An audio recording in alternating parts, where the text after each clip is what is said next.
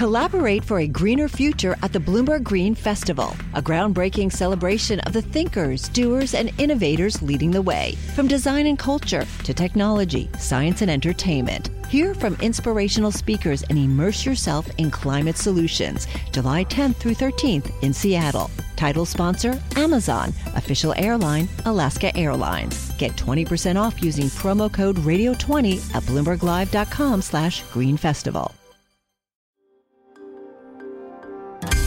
Entregamos todo lo que necesita saber para comenzar el día. Esto es Bloomberg Daybreak para los que escuchan en América Latina y el resto del mundo.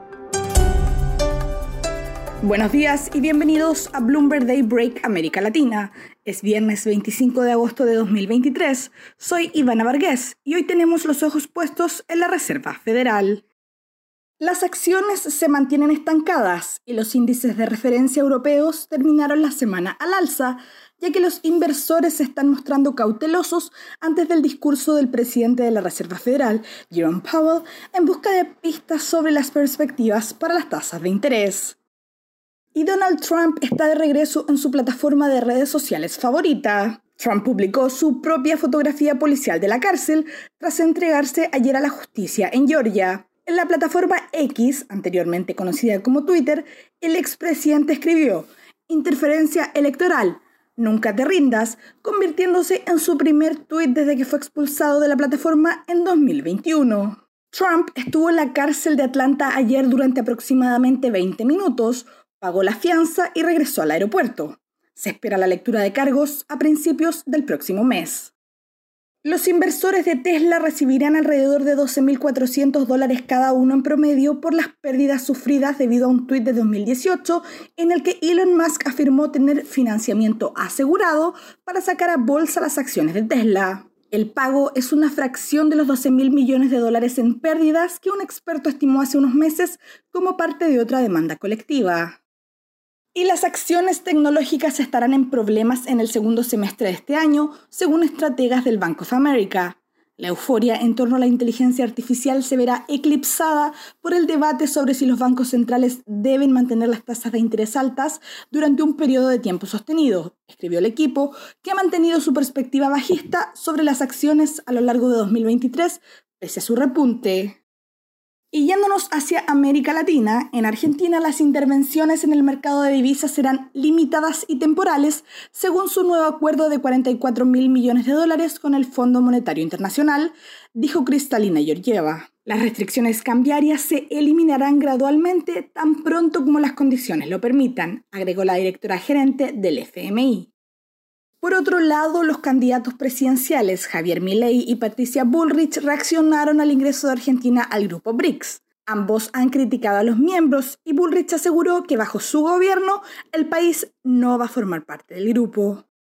En Venezuela, el Congreso aprobó una nueva junta electoral dominada por altos cargos del régimen socialista, entre ellos dos sancionados por el Tesoro de Estados Unidos. Otros nombramientos incluyen a dos figuras de la oposición poco conocidas, Juan Carlos del Pino y Aimé Nogal, quienes podrían tener dificultades para hacer frente a la presión del gobierno de cara a las elecciones presidenciales de 2024.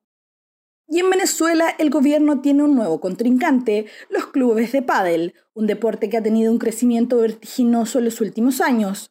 Nicole Yapur, periodista de Bloomberg News, escribió esta semana un reportaje al respecto y nos cuenta más.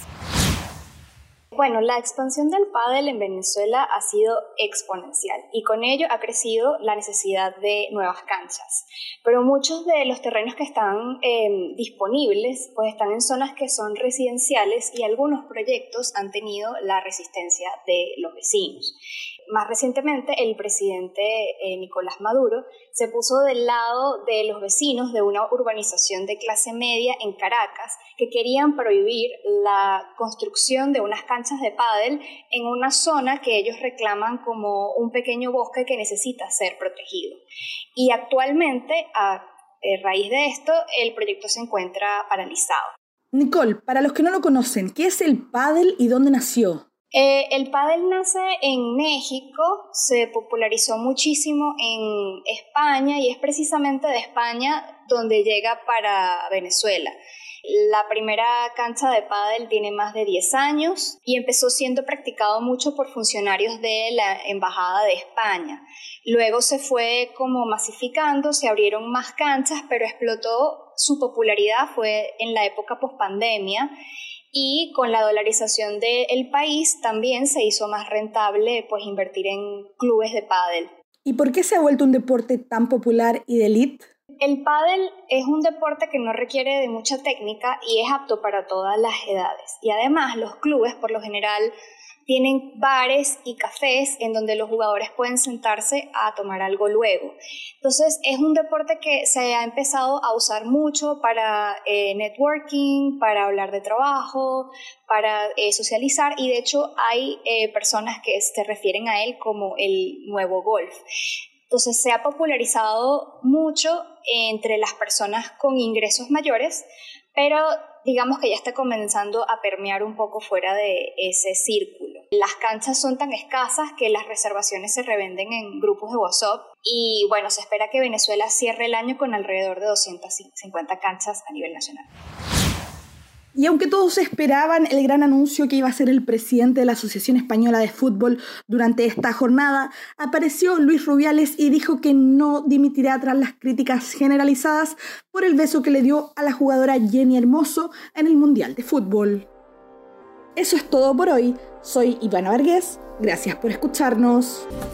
Para conocer todas las noticias que necesita para comenzar el día, revise Daybreak en la app Bloomberg Professional, donde puede personalizar las noticias que desee recibir. También puede suscribirse a la versión solo audio en Spotify, Apple Podcasts o la plataforma de su preferencia. Eso es todo por hoy. Escuche de lunes a viernes Bloomberg Daybreak.